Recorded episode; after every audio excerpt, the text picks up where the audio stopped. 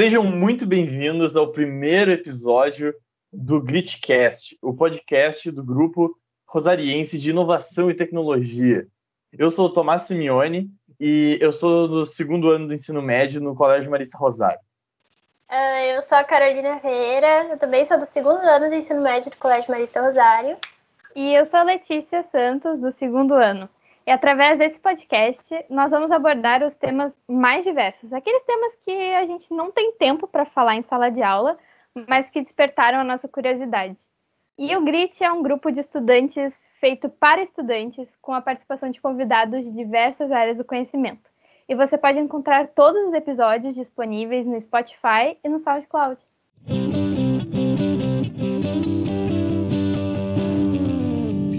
Martin Scorsese diz que o universo cinematográfico de super-heróis não traz nenhuma evolução para a sétima arte. E nós no Gritcast vamos falar neste episódio sobre os aspectos sociológicos e sua influência cultural que podemos encontrar e debater nesses filmes. Bom, a gente está aqui então com o professor Alexandre Karbovics, de Sociologia do Colégio Rosário, licenciado em Ciências Sociais da PUC, mestrado e doutor em Sociologia pela URGS e gosta muito de rock e de cinema. Então, seja bem-vindo, professor. A gente está bem feliz de, ter aqui no Gritcast para bater esse papo sobre uh, os super-heróis e uh, aprender alguma coisa hoje. Queridos, é uma, um prazer, uma alegria muito grande estar aqui. Aceitei na hora o convite, né, porque são temas maravilhosos que eu gosto o universo do cinema, o universo da história em quadrinho e quem sabe aí o que, que a gente pode tra trazer e pensar junto aí nesses momento agradável de pensar como é que a sociologia se encaixa, o que, que ela pode ajudar a pensar junto aí, pessoal. Uma ótima conversa aí para nós agora. Muito legal. Então, uh, professor, uh, então, o que, que, tu acha, assim, que uh, a gente pode falar primeiro, assim, uh, sobre os personagens, sobre como eles são construídos dentro dessa narrativa, dentro desse universo de uh, super-heróis e cultura pop. Pois é, pessoal. Eu acho que uma primeira coisa interessante a gente retomar, até pensando um pouco na boa e velha literatura, né, contos gregos clássicos, digamos assim, né, sobretudo no mito do herói ou jornada do herói. Isso é uma coisa muito interessante que esses, essas histórias em quadrinhos, né? E vale lembrar e, e como é que eu posso dizer, deixar bem marcado aqui que história em quadrinho é um gênero literário, né? Muito precioso e muito importante, digamos assim, né? Claro que editorialmente, talvez agora a gente possa estar tá passando por um outro momento, né? A questão de comercialização, distribuição e consumo mas daqui a pouco a gente fala mais sobre isso, né? Mas talvez a gente esteja, esteja vivenciando a evolução do universo das histórias em quadrinhos para o universo do cinema, né? Mas historicamente a gente pode trazer que a história em quadrinho ela vai abordar justamente assim uma questão de uma evolução de um poder, né? Um, a, a saída de um estágio, de um nível de poder, de consciência, né? Ou até mesmo de uma tomada de consciência do próprio personagem ou dos personagens, se a gente for pensar em grupo de herói, sobre a sua missão em relação à comunidade, ao grupo ou à sociedade, digamos assim. A questão do amadurecimento desse personagem ao longo do conto, ao longo da história, né? Isso, então isso aí também é uma coisa bem eh, presente, né, nessas narrativas.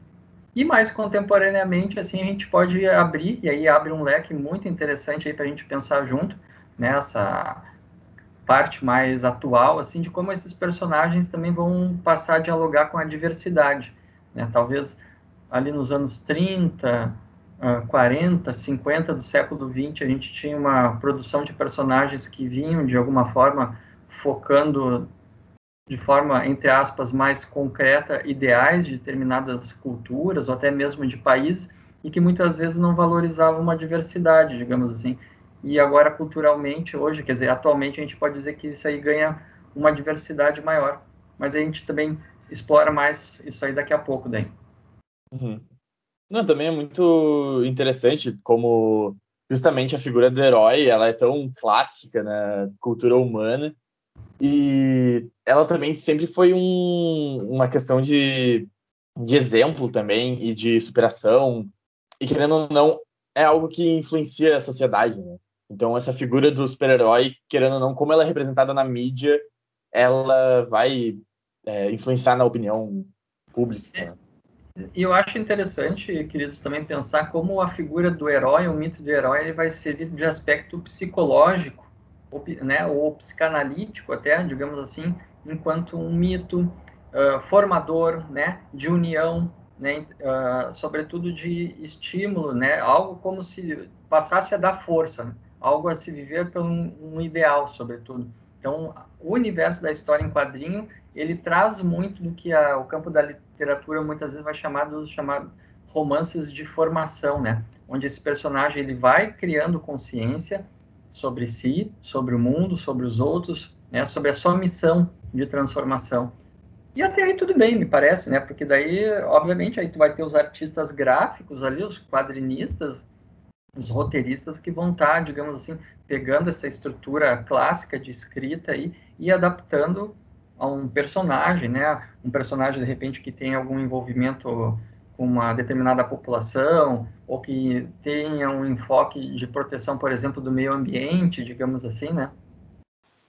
Não, com certeza. E é, é bem interessante ver que justamente uh, esses personagens eles fazem parte da cultura pop, né? Cultura popular, então eles estão uh, muito presentes hoje na linha do entretenimento e isso mostra o quanto eles são influentes no pensamento, principalmente já que uh, muitas dessas peças, seja uh, na cinematografia ou seja na literatura, elas uh, começaram, tiveram a sua base voltada para o público infantil. Então, essa formação de, de pensamento e, e bem que, que a Carol falou, é, essa questão de como o herói ele serve de exemplo para a pessoa é, é muito importante. E hoje, trazendo para hoje, vendo hoje que muitos filmes acabam uh, trazendo essas pautas sociais, esses, esses, essas discussões uh, acerca de problemas e de situações que a gente vivencia no dia a dia, né? Justamente por serem trazendo mais para a atualidade filmes e produções e quadrinhos voltados mais para o público infantil, é muito interessante perceber como a representatividade está sendo inserida nesses filmes e nesses quadrinhos, porque até pouco tempo atrás tinha um modelo muito bem consolidado de como era um herói. Era aquele cara perfeito que sempre salvava todo mundo e no final ficava com a mocinha. E ultimamente a gente tem tido modelos de heróis que estão sendo mais diversificados, até na questão de representatividade social, trazendo outras classes que não o, o super-herói loirinho, de olho azul, uhum. mas mulheres super-heroínas, o próprio Pantera Negra, são coisas que estão sendo cada vez mais difundidas, assim, pela mídia, que é muito interessante para as crianças dessa nova geração que estão vindo. E eu acho então isso muito interessante, que está mudando o padrão de como é o herói e também que os filmes têm mostrado cada vez mais que os heróis não são perfeitos. Muitas vezes eles erram, muitas vezes eles fazem algo que eles não deviam fazer. Não, perfeito, Carol. E Letícia também comentou muito bem. Eu só queria fazer uma pequena ponte, assim, até com o que vocês falaram anteriormente, dessa questão desse universo, uh, entre aspas, heróico, né, da construção da história, da narrativa estar voltada para o dia a dia, isso aí também, de alguma forma, tem a ver com esse movimento de aproximação, né? O herói, ele sai, talvez, daquele ambiente mais uh, etéreo, né? Acima da humanidade e passa a viver com a humanidade, ele passa a trabalhar no sentido de proteção dessa humanidade, ou até de ataque, né? Porque tem alguns também que, vamos, digamos assim, começam de um lado mais luminoso e depois passam para um lado obscuro e depois retornam também. Essa questão dos ciclos de luz e sombra é muito interessante de perceber nos heróis, assim, né? Mas uh, a gente está falando desse herói mais inf uh, infanto-juvenil, mais juvenil, perfeito. Mas a gente não pode esquecer do clássico, né? O maior clássico de todos aqui, a indústria da história em quadrinho, do desenho, por exemplo, Walt Disney, né, gente? a, a contribuição da formação do imaginário social dos das heroínas, princesas e heróis da Disney. Né? Então, isso aí não, não, não sou só eu que falo, isso aí tem uma ampla literatura, tem uma área de estudo chamada estudos culturais, né? e tu tem uma especialização que seria o chamado estudos culturais em educação. E eles trazem muito esse estudo né, de como o, o perfil que essas histórias clássicas de, em quadrinhos ou os desenhos ao Disney trouxeram justamente para a figura feminina, masculina, né? Se tu for parar para pensar todo o panorama das chamadas princesas da Disney, digamos assim, é, basta for parar dialogar com o perfil da mulher contemporânea, né? Tipo, como assim, né? Ter que ir lá e pedir licença, pedir por favor, olha, ah, muitas vezes as mulheres, as princesas são colocadas, eram colocadas numa posição de submissão, né? E, e, a partir dos anos 90, final da década de 80, começa a ter ali uma primeira geração de heroínas que vão subverter isso. Olha, não, começa a ter esse movimento de que hoje é tão positivo, extremamente positivo e necessário, que é o empoderamento feminino, né? A mulher passa a ser a linha de frente, ela passa a questionar, eventualmente ela é a linha de frente no campo de batalha também, e eventualmente vai proteger o seu companheiro, né? Opa, né? É importante. Se ela é uma heroína, ela inclusive vai proteger o seu companheiro, o seu amor e a sua família, o seu povo. Claro, o agora está tendo muito mais representatividade dessas personagens femininas mais poderosas, como a Capitã Marvel, a Mulher Maravilha e até um desenho que, bem, é, é infantil, infanto-juvenil, na verdade, que é o She-Ra e as Princesas do Poder, que é justamente tem muito sobre essa questão, tem personagens femininos extremamente fortes e que são protagonistas da história, sabe? Então, é muito interessante essa evolução que tem e também essa questão da aproximação, né, dos problemas pessoais que o herói também apresenta, não é mais aquela questão mítica de um ser perfeito, né? Até o próprio Homem-Aranha é, a melhor representação disso, porque, querendo ou não, ele é um, ele é um adolescente, como a gente, assim. E ele tá vivendo a vida dele e ele tem que lidar com aquele dilema de ser um super-herói e ter que cuidar do, de, da cidade, né? Para essa questão do, dos problemas mais reais dos heróis e dos heróis estarem cada vez mais próximos ao que é a nossa vida e a nossa realidade, não ser mais aquela coisa distante, aquela coisa mais transcendental de um universo mágico e perfeito. É, uma, um exemplo que eu gosto muito disso é a própria Viúva Negra, porque ela não é um, um personagem que nasceu com poderes e, e coisas desse tipo. Ela é uma mulher que teve recebeu um treinamento e ela acaba se tornando uma heroína. É algo que não é tão impossível assim. Mostra que ela não é uma personagem perfeita, então só fazendo essa conexão com a questão dos problemas mais reais dos heróis. E tu vai ter, na, e na verdade ela se torna, digamos assim, né, um, extremamente habilidosa no sentido de artes marciais, né, de uso de equipamentos ali que, que ela vai compartilhar junto com os outros Vingadores, né, e, e é a única mulher entre os Vingadores nessa primeira geração, assim, né, depois agora chega a Capitã Marvel, que a tendência é aquela que vai ser a líder agora durante uma fase, assim, né, e teremos em breve nas próximas fase também incorporação de outras mulheres. Já temos a Vespa, né? Bom, o grande finale ali, né? O endgame ali, aquele momento ali onde chega aquele grupo de heroínas ali, bah, o coração assim pulou, né? Tipo, chorei assim, né? Sim, essa cena é muito legal. Sim, ele traz um, traz um tom épico que quem começou acompanhando lá desde o início, desde de Homem de Ferro, que foi uma uma, uma iniciativa, assim, a coisa que introduziu e ver todos aqueles personagens que vieram ao longo dos anos foi realmente épico. E também teve, é, falando nesse, nessa questão de representatividade, durante a batalha, aquela cena em que todas as personagens femininas se juntam, assim, para para uh, proteger o, o, Peter que estava meio ali uh, um pouco mal. E, e aí aquilo ali eu acho que foi um, uma cena bem importante para mostrar que, tipo, assim, é, estavam tendo personagens femininas ali que, que estavam ali para lutar, sabe? Elas não estavam ali de um interesse romântico aleatório ou como uma, uma representação da vida pessoal do, do herói, sabe?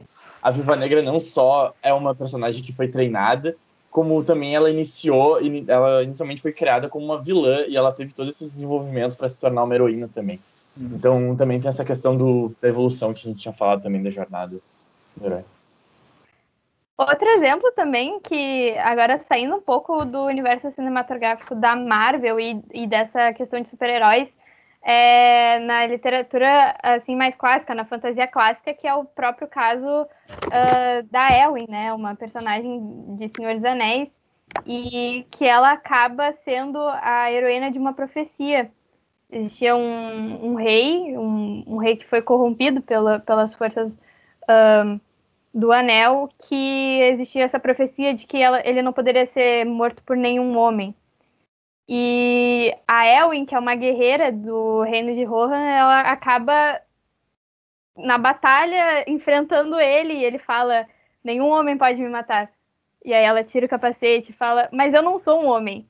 Então, ver que existem heroínas, assim, em, em todos os aspectos que, que merecem ser vistas e que, uh, que estão ali justamente para fazer esse papel de representatividade desde muito cedo é, é, muito importante justamente por conta do que a gente tinha comentado antes ali de como uh, essas obras de entretenimento acabam criando uma cultura acabam criando um pensamento assim na população em geral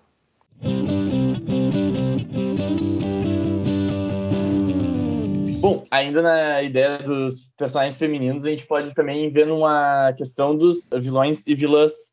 Que, bem, esse ano a gente teve o exemplo do Aves de Rapina, que conta também a história da Harley Quinn, que, querendo ou não, é uma personagem feminina que é uma vilã, mas que acaba se independizando do, daquela é, dependência que ela tinha do, do Coringa, que parece que eles sempre andavam juntos, assim. E ela parecia sempre ser mais secundária e agora ela tá mais bem representada, assim, na mídia. Então é bem interessante. Eu acho que também os vilões, eles têm passado nas últimas anos, assim, por esse processo, né, de, de desconstrução, né, de aproximação de uma certa humanidade, digamos assim. É, enquanto narrativa, eu acho interessante também, né, não vou dizer perigoso, não é essa a palavra, mas eu acho extremamente interessante assim do que aquele mal que esse vilão possa vir a fazer não é um mal tão mal, digamos assim, né? Ou sobretudo esse enfoque ao entorno social, né? Ou no caso da Arlequina e das outras mulheres que compõem o Aves de Rapina, ali também toda a questão que vai, digamos assim, uh, fazer com que elas uh, tomem, né, digamos, a dianteira, né, de serem mais autônomas em relação à, à figura masculina e, e, terem, digamos, sobretudo esse empoderamento, né? Aí eu não estou aqui discutindo a questão do crime em si, ou do fato, ou do ato violento, digamos assim, mas eu estou querendo destacar justamente essa questão da representatividade de gênero, né? Sim, e, e, completando é, essa questão dos vilões a, a, se aproximarem mais da, do dia a dia e, e das pessoas, uh, eu vejo que a motivação dos vilões do, em, nas épocas, assim, antigamente era muito comum a gente ver aquele vilão que a motivação dele era dominação mundial ou destruição ou apenas fazer o mal por mal. Mas hoje a gente consegue ver que esses vilões eles têm uma, uma construção bem mais complexa e as motivações deles acabam justamente uh, de problemas sociais que devem ser resolvidos, mas que a maneira com, pela qual eles, eles tentam resolver acaba sendo uma maneira que acaba trazendo mais mal do que bem, ou uma maneira muito radical.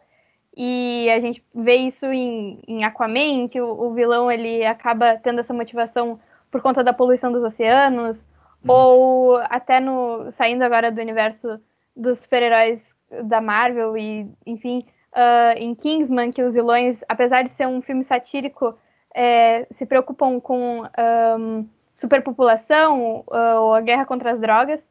Então, acho que as demandas sociais que esses vilões eles trazem, elas são coerentes com a realidade, mas uh, elas passam essa mensagem de que os heróis derrotando eles uh, seria basicamente como dizer que, olha só, os fins não vão justificar os meios, entendeu? Perfeito. Eu acho que é.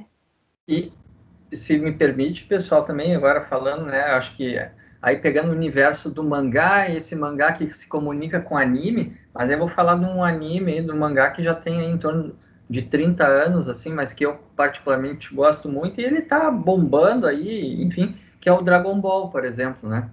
Tu tem ali um, um, personagem ali que agora é amigo, é a dupla, digamos, dupla de ataque com o Goku ali, que é o Vegeta, por exemplo, né?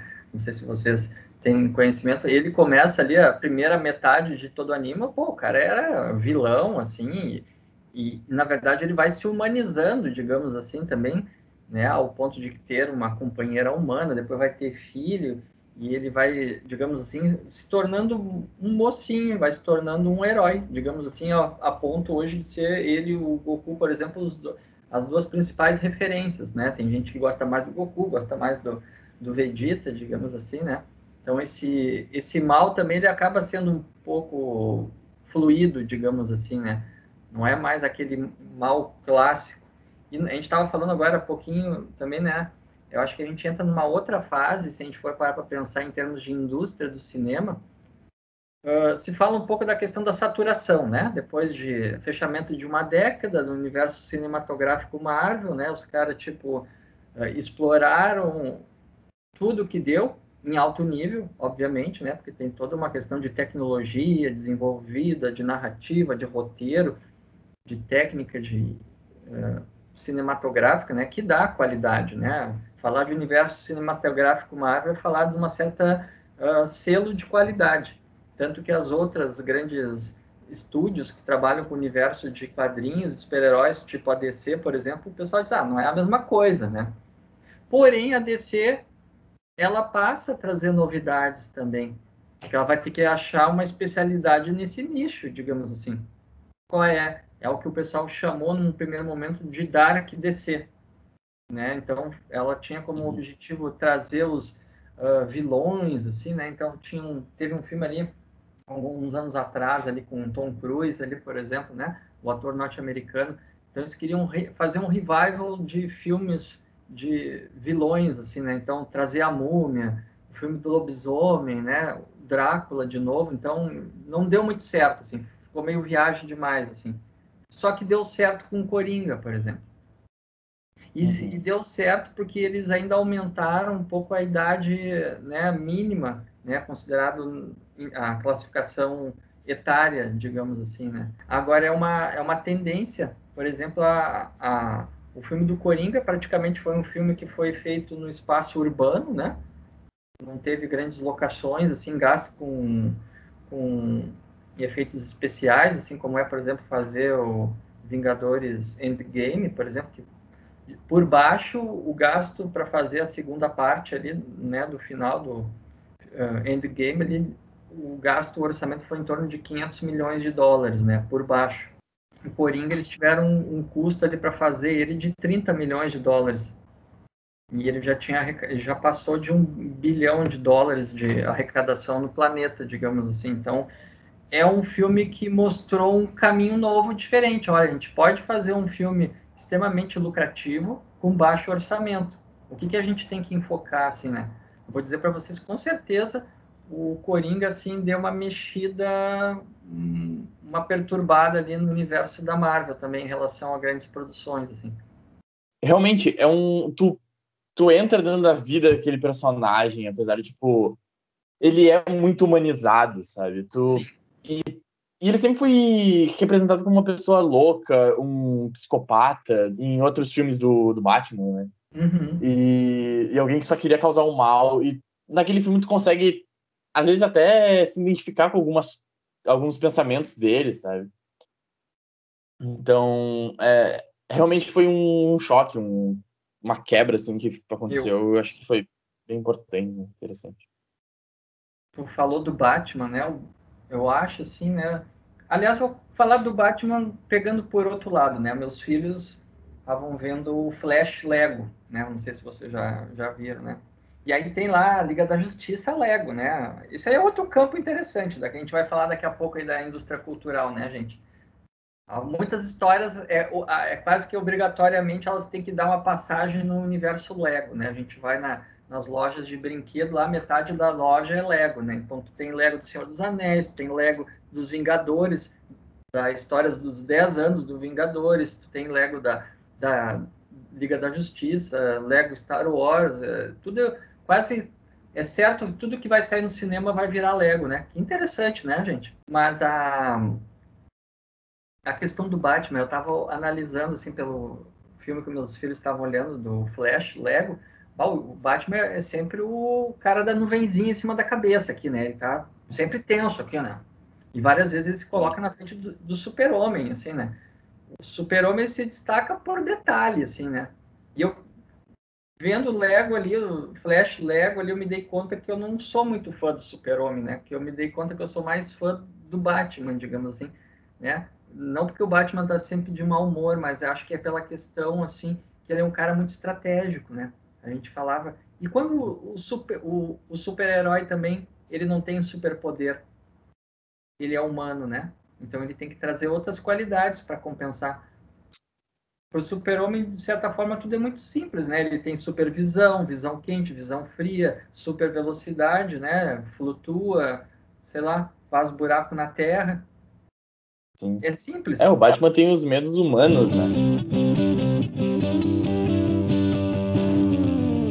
Então, em alguns filmes, a gente sabe que o papel do vilão ele tá bem definido, assim. Mas tem alguns filmes, e eu vejo que acaba sendo um padrão agora nos últimos anos, em que o herói combate o herói também. Sim. E a gente vê isso em Guerra Civil, Batman vs Superman, enfim, vários outros filmes. E o que, que tu tem a dizer sobre isso, Sônia? Assim, qual é a implicação do herói versus herói? Pois é, né?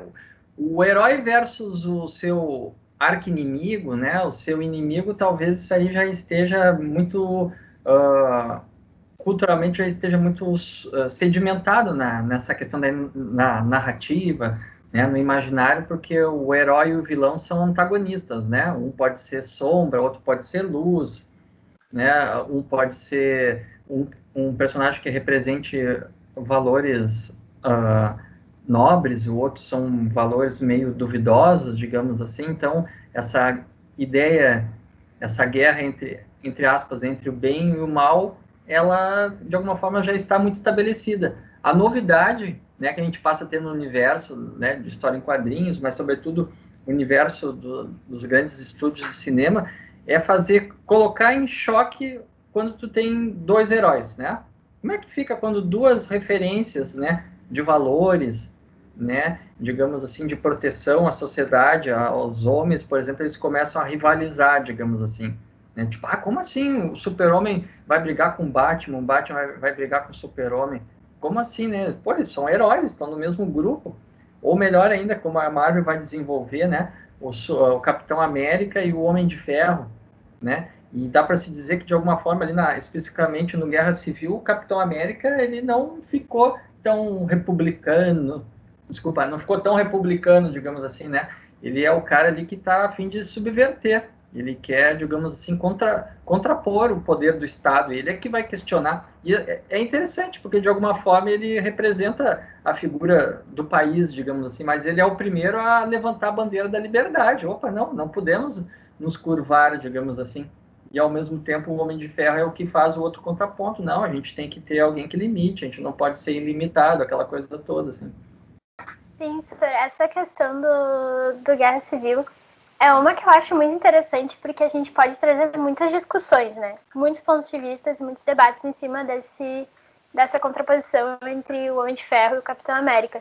Mas uma coisa que eu acho muito interessante entre esse conflito, entre aspas, entre heróis que tem sido mais comum ultimamente, é que mostra que os heróis entre si, eles têm as suas diferenças, tanto de valores quanto de crenças, eles não são aquela coisa mais tão padronizada quanto era antigamente, e eles têm diferenças entre valores e crenças.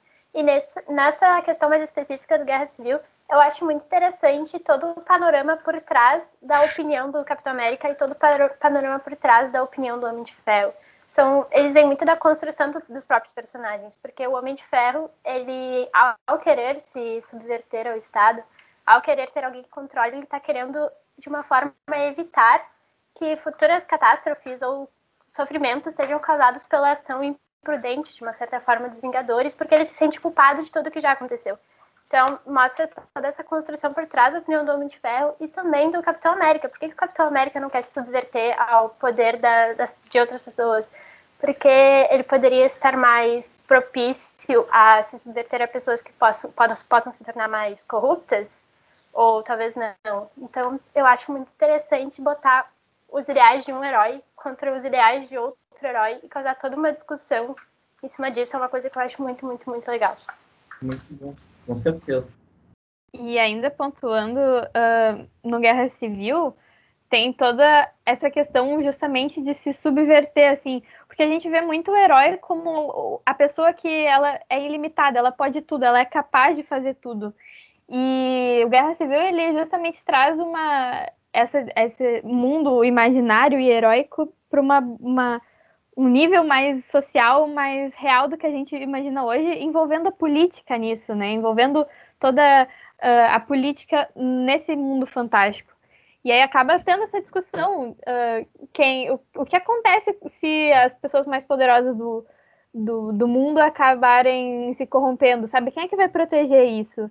E, e quem controla eles, sabe? Quem, quem diz o que eles devem ou não fazer é é uma coisa muito pessoal deles. E nós, como público, sabemos que eles têm uma índole boa, porque a gente vê os filmes, a gente vê a, a perspectiva deles. Só que as pessoas dentro daquele universo, a população em geral dentro daquele universo, não tem esse panorama.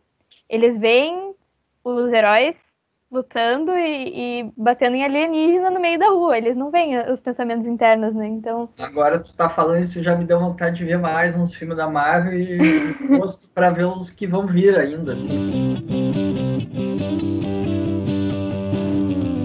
Na sociologia a gente vai ter ali um, uma perspectiva teórica muito interessante que vai estar tá pensando muito o impacto da cultura midiática sobre o padrão de consumo cultural da população, né? Isso é o que a gente vai chamar, vai denominar de teoria crítica ou também os teóricos aí da chamada escola de Frankfurt, né? Eles vão estar muito atentos assim à forma, sobretudo como o cinema, num determinado período do século XX, né? Onde tu tem ali a emergência do chamado American Way of Life, né? O estilo de vida norte-americano. Tu tem um período ali pós Segunda Guerra Mundial, né? A década de ouro, digamos assim. Então eles estavam muito atentos à forma como a cultura norte-americana ela poderia vir a se, a se tornar hegemônica, digamos assim. E daí eles vão estar desenvolvendo uma série de abordagens. E, e veja bem, né, eles eram muito preocupados com a influência da TV e do rádio, né? Ah, TV e rádio, imagina, né? TV, rádio e o cinema o cinema para eles representava assim a, a, grande mídia, né, o grande poderio midiático de entretenimento. E na verdade, se a gente for parar para pensar, o cinema ele reúne é a, talvez a, a, mais complexa das artes, né, porque ele consegue agregar todas as outras, a literatura, né, a própria questão do design, né, a questão da construção, né, da literatura no sentido da escrita, do roteiro, né, a dança, a dramaturgia, né? Então, tu tem ali um, um, mix de artes ali muito completo.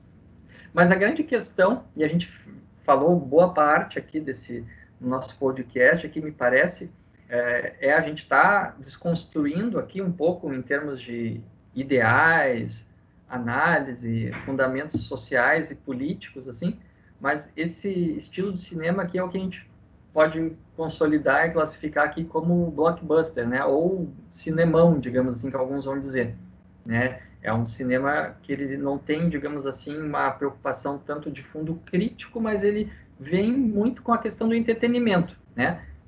Alguns autores vão chamar da ideia de experiência, né? O cinema de experiência. E já se usa a ideia até de cinema de imersão, não basta só tu ir no cinema e ficar sentado, tu tem que ir lá e, e, e, emergir. Então, por isso tu tem aí uma evolução cinematográfica em termos de tecnologia muito interessante, né? Não só no cinema, mas também no, no seu entorno. Mas no cinema tu tem cada vez mais a, a qualificação de telas de reprodução, né? O modelo gigante Stadium, por exemplo, então telas gigantes, assim, poltronas que passam a ter algum tipo de sensor para te dar algum tipo de movimentação, digamos assim, tu literalmente sentir como no filme. A questão da projeção, então, filmes que já vêm com realidade expandida, cinema 3D, digamos assim. Mas eu acho que a, o grande avanço, a gente comentava um pouquinho, né, antes, é o cinema para celular, assim. Isso é uma coisa muito interessante, assim, né? Mas é realmente essa questão da evolução do cinema desde o início, né? Que, bom, no início só tinha imagem e eram filmes muito curtos, né? E realmente evoluiu muito para agora a gente ter um cinema na, na palma da mão. Claro, não vai ser não vai ser ao mesmo tamanho de tela, tu não vai ter aquela experiência de ir ao cinema, que eu acho que é uma experiência social muito interessante, né? Porque toda aquela emoção de ter aquela interação com uma sala de cinema, eu sempre gostei muito, assim, eu achei muito muito legal, porque tu tu tá a tua emoção tá reagindo junto com o público, assim. Sim. Tem uma piada, todo mundo ri. Tem uma cena emocionante, as pessoas estão chorando. E, bem, quando tu acaba assistindo um filme no celular, tu. Bem, tu tem todas essas emoções pessoais, mas tu não tem essa, esse compartilhamento de emoções. Sim. Se a gente observar, a gente tem agora, a gente está passando, a gente está em pleno processo de mudança de tecnologia de uh, definição de televisão. Se vocês observarem, olha a, a, quantidade de propaganda que a gente tem na TV de marcas diferentes de uh, televisões, né? Uh, 8K, HD, não sei o que, quer dizer, a gente está passando por um processo de mudança cultural de definição de tela de TV, por exemplo. Eu me lembro quando a, uhum. a gente estava, um, sei lá, sete, oito anos atrás, a gente, eu me lembro, já ouvia propaganda da TV 8K, que o pessoal já estava usando na Ásia, lá no Japão, Singapura, Indonésia, e agora está chegando a tecnologia da TV 8K para nós aqui. E a questão do celular é interessante, ele virou um filão. Os fabricantes de celular estão atentos, né? Vou dizer que acredito até que seja uma comunidade, tranquilo. Trabalho em rede, normal, tá tudo dentro do pacote. Mas tu tem celulares com processadores de imagem, cada vez maior definição para as pessoas também terem a experiência do, do cinema no celular. Inclusive já se usa o termo de filme para celular né? Tu vai, sim, vai assistir um filme de terror ali na tua cama de noite, ali, pô, bota ali o celularzão, bota um fonezão ali, tu vai, dá um barulho ali, tu, tu pula da cama, assim, né? É, é, é muito legal. Tomás falou da questão da plateia, isso é uma coisa muito interessante, sociologicamente falando, né? A questão da sinergia social. A pandemia fragilizou muito a questão do vínculo né, da proximidade, obviamente, por uma questão de saúde e, sobretudo, de cuidado, né? Quem cuida, de alguma forma, respeita o distanciamento social. Por enquanto é uhum. é isso, né? Mas a ideia da coletividade é uma coisa muito interessante. O Emily Durkheim, que a gente estudou ao longo do primeiro ano, segundo talvez, e veremos de novo no terceiro ano, ele tem dois conceitos muito interessantes que é o conceito de efervescência cultural e efervescência política. Olha só, né? Então, olha, né, efervescência. Mas nada mais é do que o que ocorre quando tu tem um grande, uma grande coletividade unida. Que novidade que tu tem, né? Quando tu fala de efervescência política, tu pode pensar, por exemplo, numa manifestação, num protesto, no desenvolvimento da atuação de um movimento social, por exemplo. E quando tu fala em efervescência cultural, tu pode muito bem pensar, por exemplo, a questão de uma procissão. Literalmente, pessoas, por exemplo, que entram em transe no desenvolvimento de uma procissão vão, entre aspas, pagar uma promessa, né? Porque na visão delas, elas estão em débito, digamos assim, com Deus ou querem pedir um tipo de auxílio, digamos assim, né? E por que não o momento do cinema não ser também um momento de efervescência cultural, né? O que o Tomás trouxe tão bem, aquele momento que o pessoal ri junto, grita junto, chora junto, né? Isso é uma coisa muito interessante. Eu li um artigo recentemente que trazia assim, cinema, o novo vinil. O que, que o autor do artigo quis dizer, né? Um jornalista de um jornal de grande circulação do centro do país trouxe, né? que o vinil hoje ele virou sinônimo de experiência em alta definição para algumas pessoas, né? Então tu tem o teu vinil, que né, o vinil ele tem uma música mais recheada, que se diz assim, né? E talvez, então as pessoas que querem ouvir vinil compram caixas de som com uma, uma melhor potência, um aparelho para amplificar o som, um equalizador, né? Diferente de escutar a música no Bluetooth, né? O Bluetooth uhum. tem aquela coisa meio acelerada, né? De estar tá passando ali toda hora com o dedo na tela ali do, do, do celular, aquela coisa neurótica. É, ali. até no fone de ouvido do celular, né? É. E o som. A qualidade da música vai baixar. E a coisa, quando é com vinil, é muito interessante. Tu bota o vinil ali e deu, ó. Deixa rodar ali, né? Até porque é uma mão, tem que ir lá levantar e ficar mexendo na agulha, aquela coisa toda. Mas aí o cara trouxe uma questão, a questão do cinema. Que talvez a gente esteja vivendo aí o início de uma geração que talvez vá valorizar mais a experiência do cinema. Valorizar em que sentido? Em ir numa sala específica para assistir cinema com a caixa de som específica, o isolamento acústico, a cadeira específica, né? Que aí é muito o que o Tomás trouxe aí, que tu tem uma, uma questão de sinergia ali, né? A sentir o cinema é diferente, assim.